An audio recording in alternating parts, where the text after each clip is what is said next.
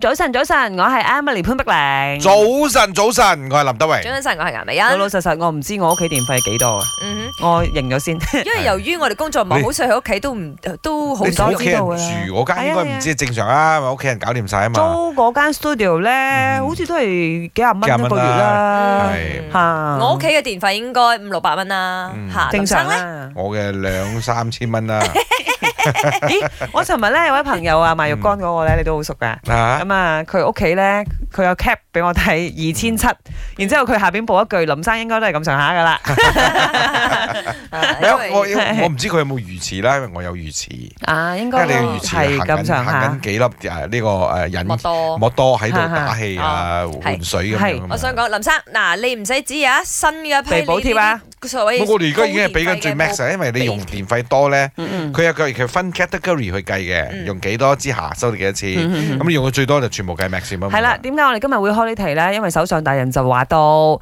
接住落嚟呢，有一啲群眾呢就唔會被補貼電費啦。係就譬如話你屋企 有三部風扇、四部冷氣機嗰啲係呢，眼尾人中咗㗎，中咗啦。嗯嗯除非你拆走一架風扇去啦。 呢個係 example 嚟 嘅啫，又唔係話手上真係會去你屋企計即係嘅，佢啱佢唔啱嘅呢個先？比喻又真有啲特係。別啊即特啦係，別下可能講緊嗱，啊譬如咁啊點樣咧？佢佢真係入屋 check 喎， No 啊啦十度誒結 巴度啊結巴佢，係睇你嘅同埋屋有幾大間，最好笑。係佢下邊又講話啊，有九十巴仙嘅民眾係唔會受影響。我係諗過點樣計嘅呢？因為九馬十來巴西仙亞民眾天氣熱，suppose 應該冷氣同埋98%風扇係民眾必備啊，係係咪都有先呢個四部冷氣機啦，係嘛？誒唔係唔係係，咯即係未必啦係。啦，入邊聽一三部風扇都架應該有三個風扇應該嘅。可能有。睇你有三間房嗰啲，至少係咪先嚇？嗯哦所以今日問一問大家，喂，你屋企嘅電費一個月幾錢呢？嗨，早晨，早晨。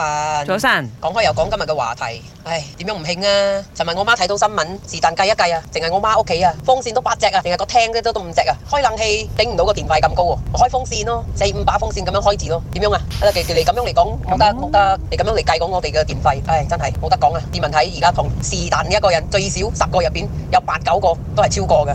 誒早晨啊！我屋企咧係一個 double story house 嚟嘅，有差唔多四部冷氣啦，五個風扇啦，跟住有一個誒、呃雪櫃啦。但係平常時咧係開一部嗰個冷氣機啫，就係、master bedroom 嗰只啦，因為瞓覺嘅時候要瞓要用啊嘛。跟住廳嗰啲咧，其他冷氣咧係冇用嘅，所以一個月嘅電費咧差唔多係七十七蚊咁樣咯，啱啱好 hit 到嗰個 first tier 嘅 maximum 嗰度咯。五蚊唔會去到第二個 T 咯。我嘅阿婆屋企咧，之前咧係用開一個雪櫃啦，好舊嗰只啦，廿幾年咯。跟住每一個月嘅電費差唔多百幾蚊、百幾蚊咁樣。跟住有一日為啦，領換到一個新嘅一 w o r 嗰啲咧，個電費直頭跌啊，差唔多七八十溝啫，都慳咗就差唔多四廿幾溝咁樣咯。所以嗰啲新嘅電器咧，有嗰啲 inverter 嘅咧係好重要㗎。